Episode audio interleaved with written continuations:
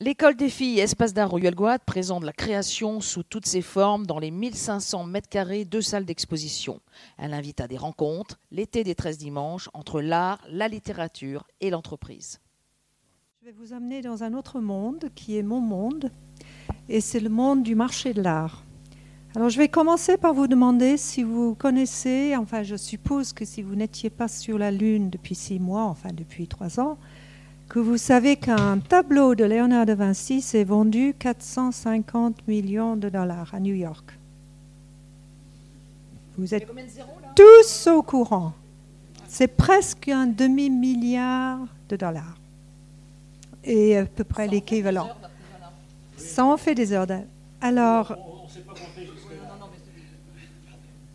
alors ça, c'est le monde que je, que je fréquente, ça c'est mon monde. Je suis journaliste. Et j'ai écrit deux livres sur ce monde et sur les excès de ce monde. Le premier livre, qui n'est malheureusement pas disponible en français, a regardé les transformations du marché de l'art que j'ai constatées. Je suis journaliste au fond et je suis témoin de mon temps. C'est mon but. C'est mon but, c'est de regarder ce qui se passe autour de moi. Quand vous êtes journaliste, vous faites un papier aujourd'hui, demain, il est dans la poubelle.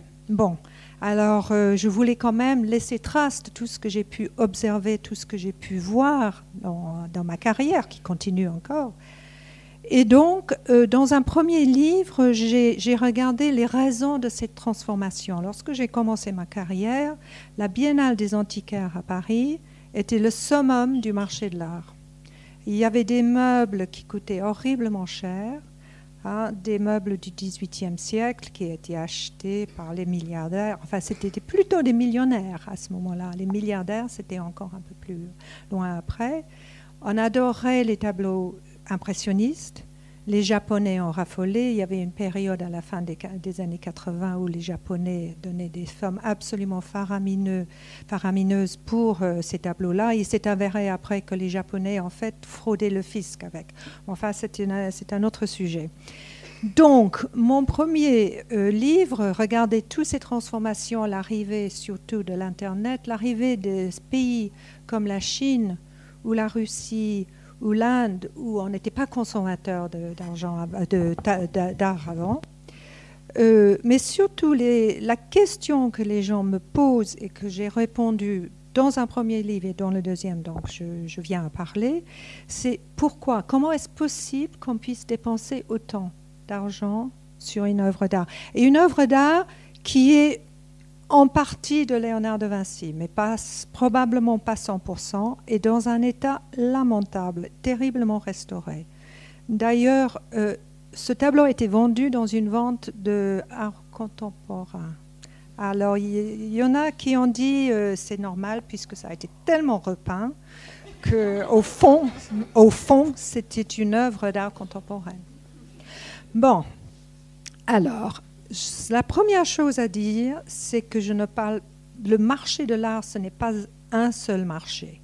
Il existe le haut du marché, et ça, c'est le, le monde dont je parle, mais il existe d'autres marchés qui sont, je dirais, plus sains dans un certain sens, plus normal, où les artistes font les œuvres, ils vont chez les galeristes, les galeristes les vendent, les gens les achètent et ils les mettent chez eux.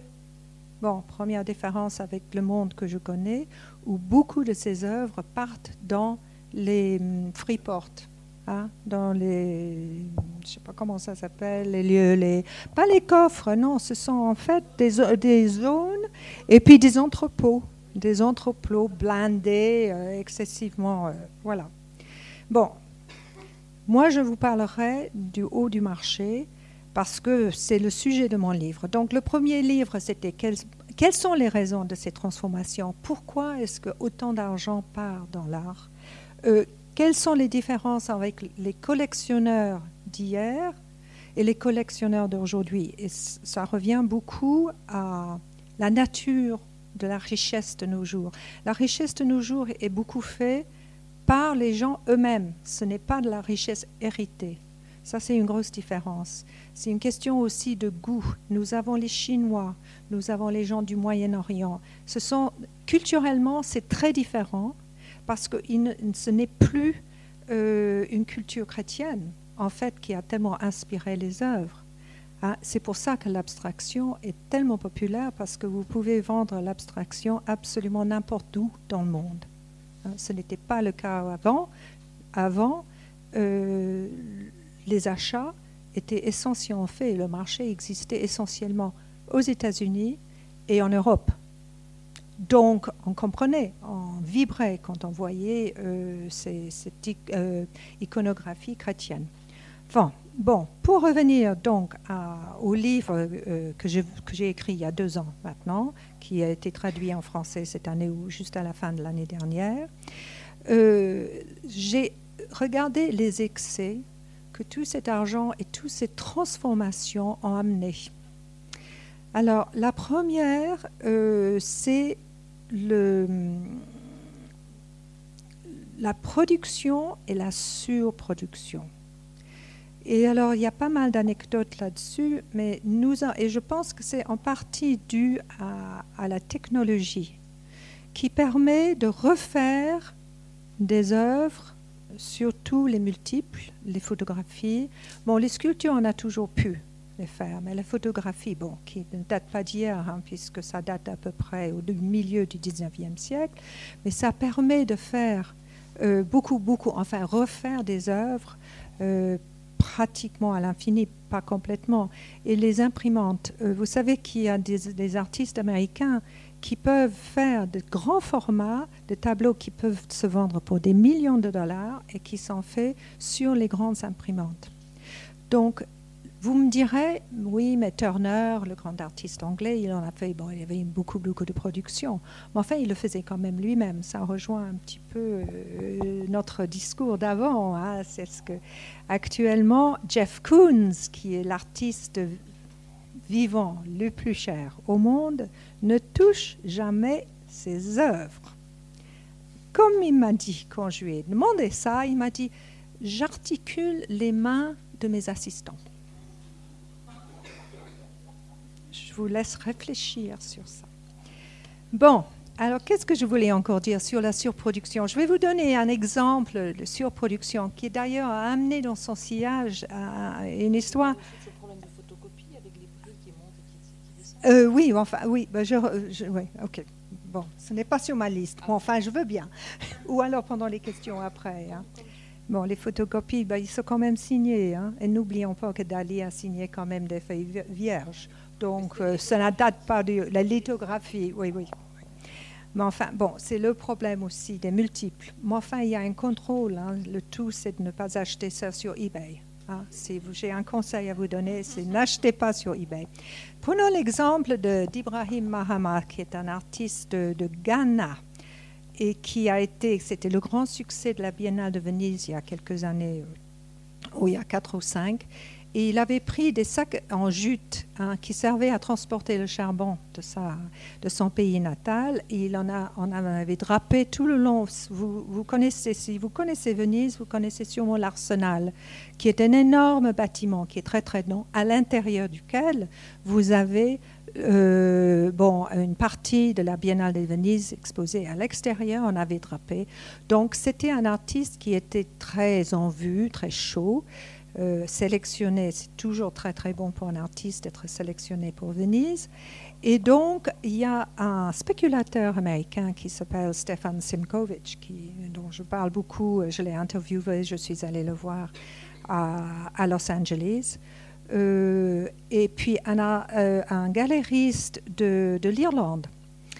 Et ensemble, ils ont commandé à Mahama euh, je ne sais plus exactement, 40 ou 5. Euh, je ne sais pas comment ça s'appelle. Vous savez, quand vous avez le, toile en jute qui est enroulé dans une espèce de. rouleaux. Des rouleaux. Ils sont partis donc euh, en Irlande et on avait fait des tableaux. On avait fait, j'ai noté, 294 tableaux à partir de ça. Monsieur Mahama n'était pas là à l'époque. C'était un fabricateur, enfin un espèce d'assistant qui les avait produits.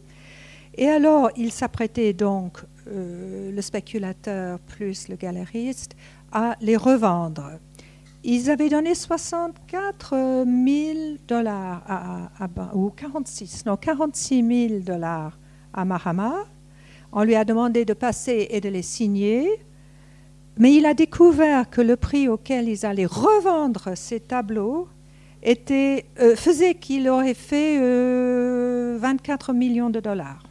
Donc, fou furieux, il arrive, il dit, mais il n'est pas question que je signe ces œuvres elles ne sont pas de moi.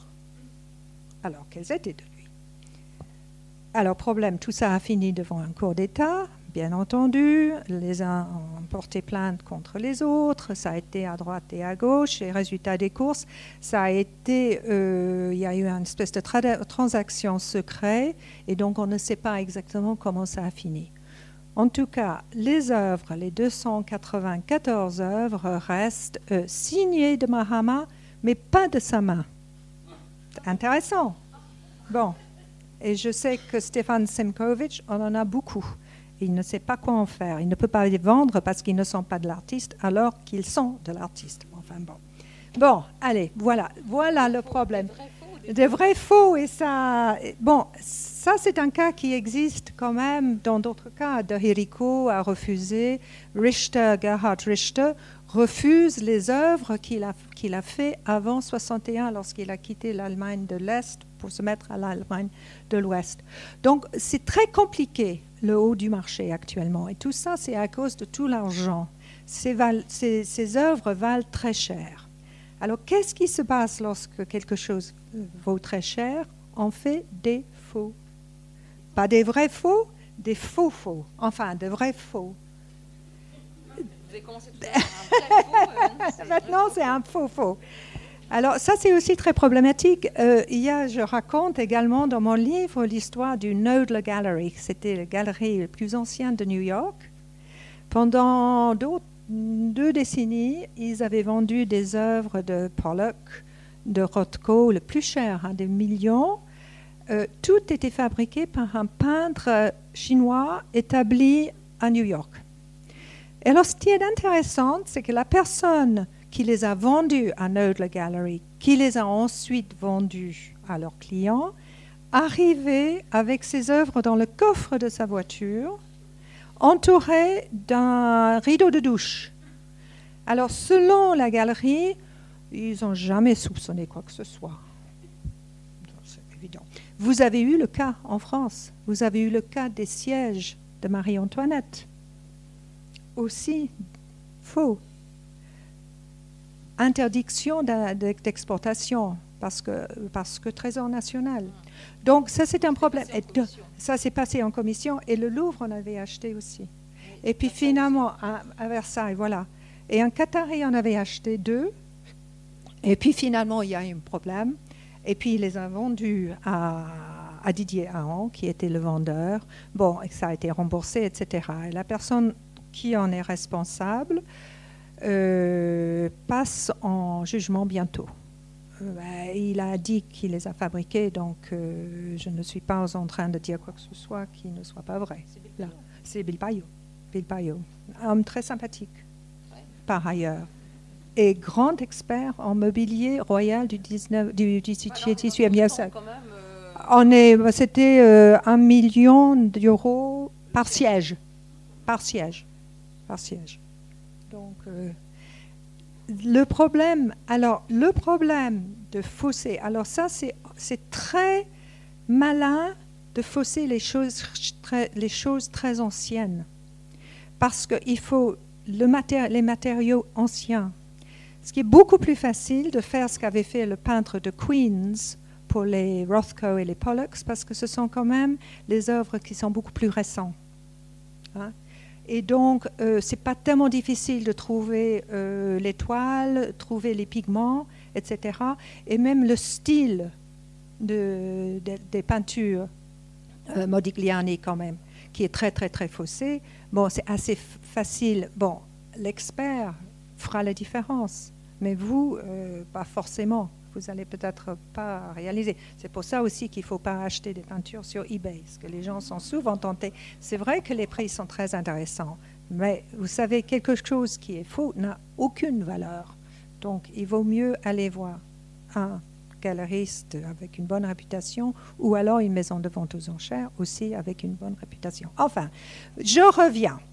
Euh, donc, un des problèmes qu'on a vu, c'est que l'expertise de nos jours est quand même assez difficile. Vous avez parlé d'expertise là pour l'artisanat, c'est aussi un problème qui existe aussi dans le marché de l'art.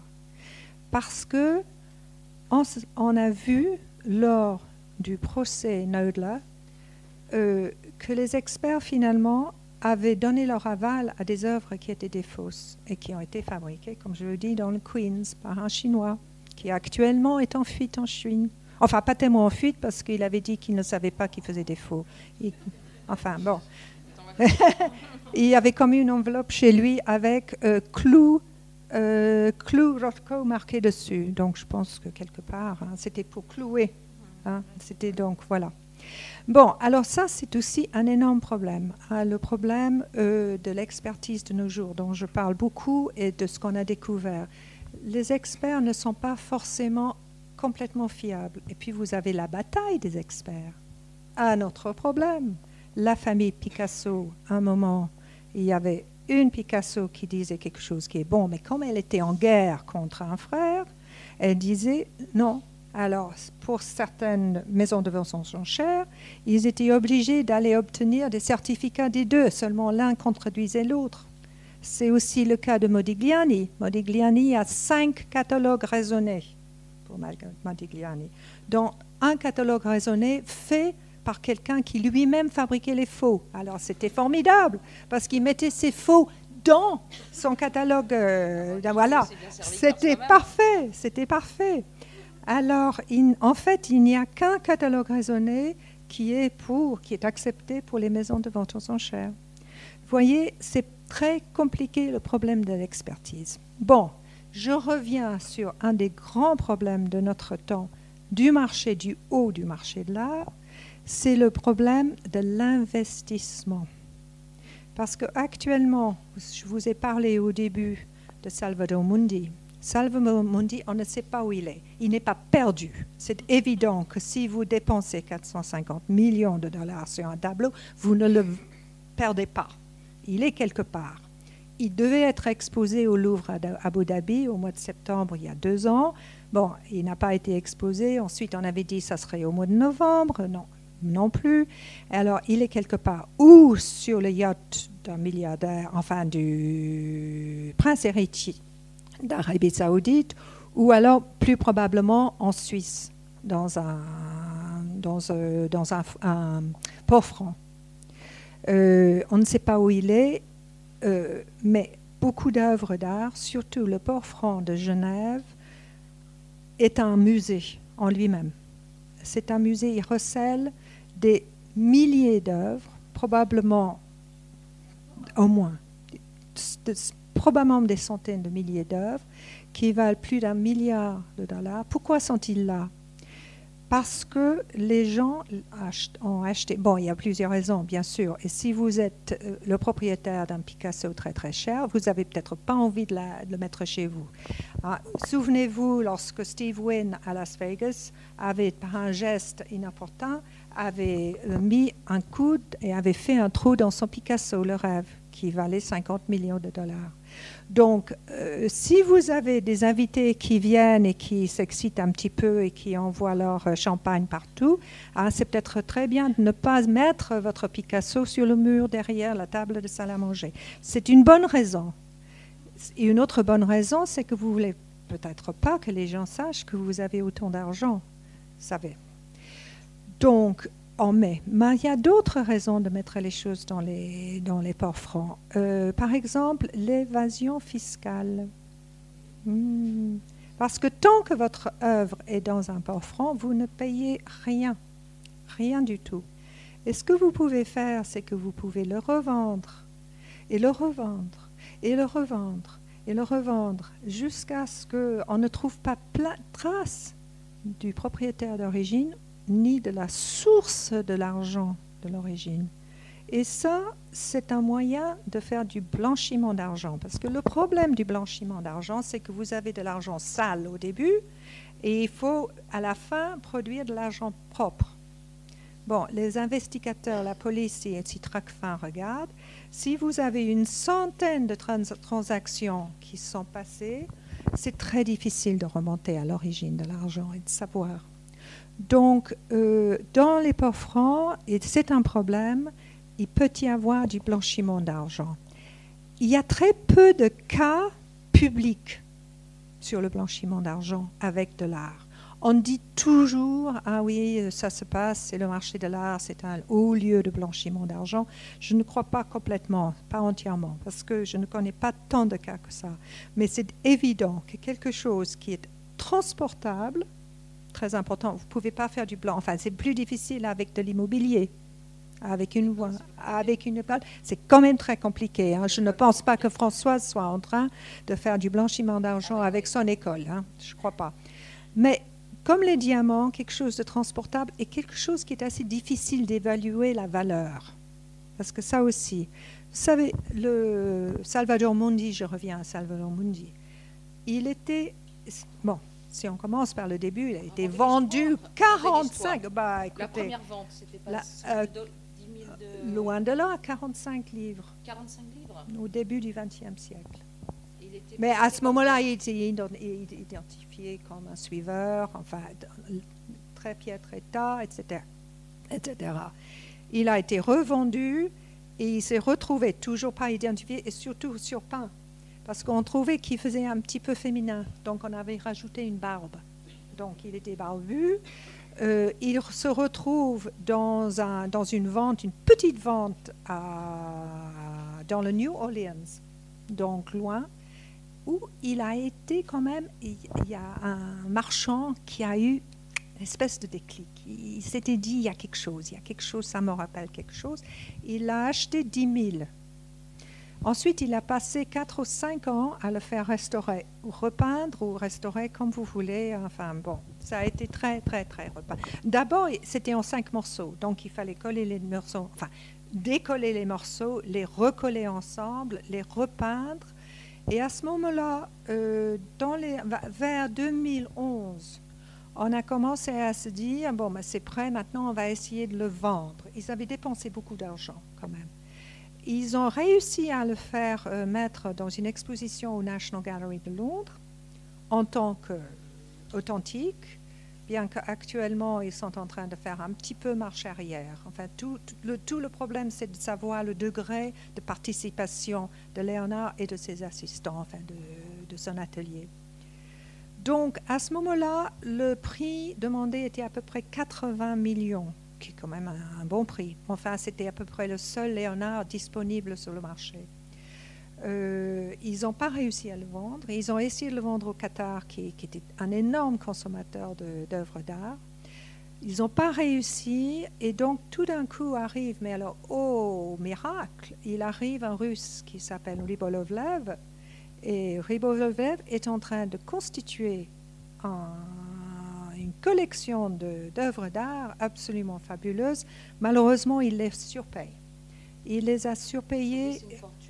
Euh, lui, en fait, lui, non, lui, c'est le roi du, potage. Du potage Non, pas du potage, du potage. Du potage. Euh, c'est pour faire les, ah les engrais. Oui, matière première. Voilà. C'est le roi, le patos. Voilà. C'est le roi du potasse russe. ça y est, tout le monde y est Parfait, je continue. Bon, il rencontre le roi des, ports francs. C'était parfait. C'était ce qu'on appelle en anglais un marriage made in heaven, un mariage fait au ciel. Donc, le roi du port franc qui sait où sont les tableaux, trouve les tableaux qui vont au roi euh, du potasse. De la potasse. De la potasse. Par l'intermédiaire des maisons de vente. Pas tous. Pas, toutes. Pas toutes. 11, exactement. Il en vend 38. Euh, le Russe a payé 2 euh, milliards en tout. Actuellement, il poursuit le roi des ports francs en justice, qui est un Suisse d'ailleurs, euh, en disant qu'il a surpayé d'un milliard. C'est-à-dire que tout ce qu'il a... Bon. Ceci dit, il a quand même vendu son Léonard de Vinci parce qu'il a, il a acheté le Léonard de Vinci par l'intermédiaire de notre roi des ports francs pour 125 ou 127. Euh, mais le roi de Potas l'avait acheté 80 la veille. Le roi du Port-Franc. Le roi du Port-Franc l'avait acheté Port-Franc. 4 francs. Quatre- euh, Huit voilà. francs. Je recommence. Le roi du Port-Franc avait acheté à pour 80 millions Ouais. et le lendemain, il a vendu à son client 127. Sauf que c'était 127. pas son client, c'était son ami. Euh, oui, ils étaient- sont plus amis maintenant. Hein. à l'époque- à l'époque, c'était son meilleur ami. Oui, mais le pro... non, c'était pas son meilleur ami parce que notre roi, non, non, parce que notre roi de la potasse ne parle ni l'anglais ni le français, donc il pouvait pas être ami, Ah, puisque notre l'autre roi ne parle pas le russe. En tout cas, ils sont en procès et les procès, ils sont en procès partout. Ils sont en procès en France, à Singapour, à Monaco, à New York, en Suisse et à Londres. Et euh, j'aimerais bien écrire un livre dessus, seulement je pense que je serai morte avant la fin des procès. Donc j'ai mis une croix dessus. Bon, je vais finir. Euh, sur- ce tableau, tableau, c'est que personne ne sait qu'il a acheté. Si, si, si, on sait qui l'a acheté. Ah bon? Ah si, si, si, on sait qui l'a acheté. Bon, ça a été un copain, du, un ami euh, du, euh, de MBS, qui est donc le prince héritier du- de l'Arabie saoudite. Seulement, le problème, c'est quand même, c'est euh, c'est chrétien comme iconographie. Donc, je pense qu'il a eu quelques problèmes avec ces mules-là. Et donc, il a fait une tractation avec hum, l'émir. Enfin, c'est- il n'est pas un émir, il est ruler. Je ne sais pas comment vous dites ça. Enfin, le monarque des Émirats, qui, lui, l'aurait pris. On dit qu'ils avaient fait l'échange contre un yacht. En tout cas, c'est pour ça que ça devait être dans le Louvre euh, Abu Dhabi. Enfin, voilà, je finis parce que je vois que je suis à la fin de mes heures, pour vous dire que le marché de l'art, vraiment haut, est un marché intéressant. Il ne faut pas croire tout ce que vous voyez, mais il y a plein d'histoires excessivement importantes et intéressantes et amusantes, et dont une bonne partie dans mon livre. Merci de m'avoir écouté.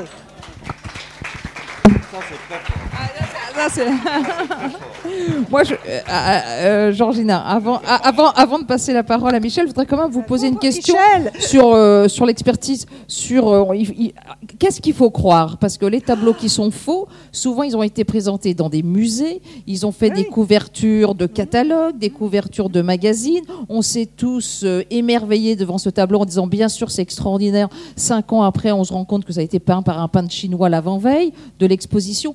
Qu'est- Qu'est-ce qu'est-ce qu'il faut croire Bon, à part l'école des filles. Euh, non mais euh, vous voyez l'émotion, Oui, voilà, le- mais parce c'est- que parce que bon. à- parce qu'à force, euh, à force, bon c'est drôle, tous ces millions qui passent d'un côté d'un autre, c'est mieux qu'une partie de tennis, quoi, c'est plus drôle. Bon, mais voilà après ça, pollue tout, ça pollue Voilà. aussi notre relation aux objets d'art. Oui, et, et puis je pense que vraiment le problème se pose lorsque l'artiste est mort. Ok? Bon, il y a trois moyens d'évaluer, enfin de savoir si, si, si- si une œuvre est bonne. Euh, D'abord, il y a la provenance. Vous pouvez remonter, hein, vous essayez, bon, qui- entre quelles mains, est-ce que, ça, est que ça a été documenté, on retrouve dans les archives. Le problème de Salvador Mundi, c'est qu'on retrouve dans les, ar- dans les archives du roi Charles Ier de l'Angleterre a piece of Christ, un morceau du Christ. Alors, est-ce que c'est... Voilà, ça peut être euh, n'importe quoi. enfin. c'est très difficile. Les archives comme, sont comme ça. Euh, Madone. Bon, voilà. Donc, donc, enfin, parfois, on peut remonter. Ensuite, il y a ce qu'on appelle connoisseurship, l'expertise, enfin, l'œil. L'œil de l'expert. Ça, il a étudié, il a passé sa vie, il avait fait sa thèse dessus, il connaît tous les, euh, tous les œuvres. Le Caravage qui s'est vendu, enfin, qui s'est vendu, mais dans le privé, Éric Turquin, l'expert, avait été visité, je crois qu'il y a 45 Caravages dans le monde. Il a été voir 43 des 45, euh, ben, tout ce qu'il pouvait voir. Donc, vraiment pour avoir l'œil. L'exemple qu'on do- donne toujours, c'est l'ongle. Hein, Un peintre, il peint l'ongle d'une certaine façon. Et si on vraiment connaît l'œuvre, on peut reconnaître sa signature même dans, euh, dans une petite partie. Et ensuite, vous avez aussi la science. Vous avez euh, regardé, bon, ça, vous avez des scientifiques qui regardent le support, la dendrochronologie, c'est-à-dire dater le bois sur lequel c'est c'est peint, euh, savoir que certaines peintures de pigments n'existaient pas à un certain temps. Donc, vous avez les trois choses qui permettent. Mais le problème de l'expertise, d'abord, il y a des experts qui ne sont pas d'accord et ils sont de bonne foi, hein, parce qu'il n'est pas là pour nous dire. Vous pouvez dire que cette œuvre a été peinte dans le studio de Léonard sur le même support qu'une autre œuvre, mais vous ne pouvez pas savoir si Léonard a tenu le pinceau. Voilà tout le problème. Ah ben si, parce que si c'est de lui, non, ah, non, non. Donc euh, voilà le problème. Donc les experts peuvent être de bonne foi. Euh, certains disent que c'est vrai. Le Caravage, c'est un bon exemple. Il y en avait qui trouvaient que c'était un bon Caravage, d'autres non. Et d'ailleurs, je finis là-dessus. Ce qui est intéressant, ça, c'est que le prix. Ben voilà, ben c'est très bien. C'est très bien. C'est très très bien. Euh, le prix, en fait, le prix est, intéressant parce que le prix est, un faux prix, dans le sens que si c'est vraiment un Caravage, ça vaut beaucoup plus cher, et si ce n'est pas un Caravage, ça a été horriblement surpayé. Parce que 30, c'est entre les deux. Un vrai Caravage, c'était 100. Un non-Caravage, c'est pas 30. Enfin, voilà. Merci, merci beaucoup, euh, Georgina. On vous applaudit encore.